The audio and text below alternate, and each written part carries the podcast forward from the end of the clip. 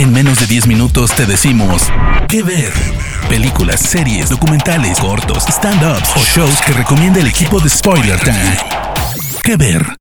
Bienvenidos y bienvenidas amigos y amigas de Spoiler Time a un nuevo episodio de ¿Qué ver? Soy Vicky Reptile y es un placer estar de nuevo con ustedes en este enorme podcast que hacemos con mis colegas de recomendaciones en menos de 10 minutos. Recuerden que pueden encontrarme en Twitter y en Instagram como arroba Vicky Reptile para conversar acerca de todo lo que les recomiendo aquí mismo. Mi elegida de hoy es una serie que pueden ver en Disney Plus y que es en realidad, podríamos decir, una colección de cortometrajes. Se trata de Launchpad, cuya primera temporada cuenta con seis cortos de acción real de no más de 20 minutos cada uno. Lo más interesante de esta serie de Disney Plus es de dónde surge. Launchpad surge como una propuesta para amplificar las voces de minorías subrepresentadas dentro de la industria cinematográfica. Así, Disney abrió una propuesta a directores y directoras que pertenecieran a esas minorías para que presentaran sus cortometrajes que debían estar relacionados con el concepto de descubrimiento. De más de mil videos presentados, quedaron seleccionados estos seis que debo decirles son uno mejor que el otro. En el primero, por ejemplo, que se llama American Idol, conocemos a una familia pakistaní recién mudada a los Estados Unidos. Las dos hijas de la familia lidian de formas distintas con la adaptación. Mientras que la adolescente intenta pasar desapercibida, la más pequeña quiere que todo el mundo conozca sus costumbres y así ganarse el feriado para la festividad de Eid.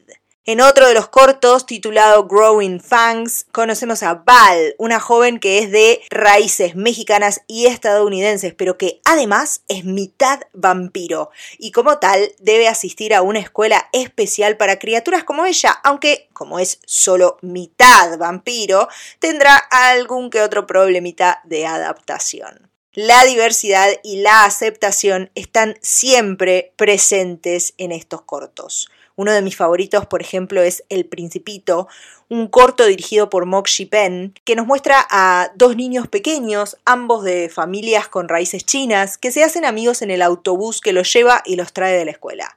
Sin embargo, los dos chicos son bien distintos. Mientras que uno hace ballet y le encantan las muñecas y el rosa, el otro hace baloncesto y su padre lo presiona para que sea un chico duro. La historia nos va a mostrar que no importa qué tan diferentes seamos, siempre se puede encontrar un camino para la aceptación y para la amistad. Una de mis historias favoritas que se cuentan en esta primera temporada de Launchpad es la de El último de los chupacabras, un corto dirigido por Jessica Méndez Siqueiros que tiene como protagonista a una mujer mayor, solitaria, que intenta aferrarse a las costumbres de su pueblo mientras la cultura parece morir día tras día en el mundo.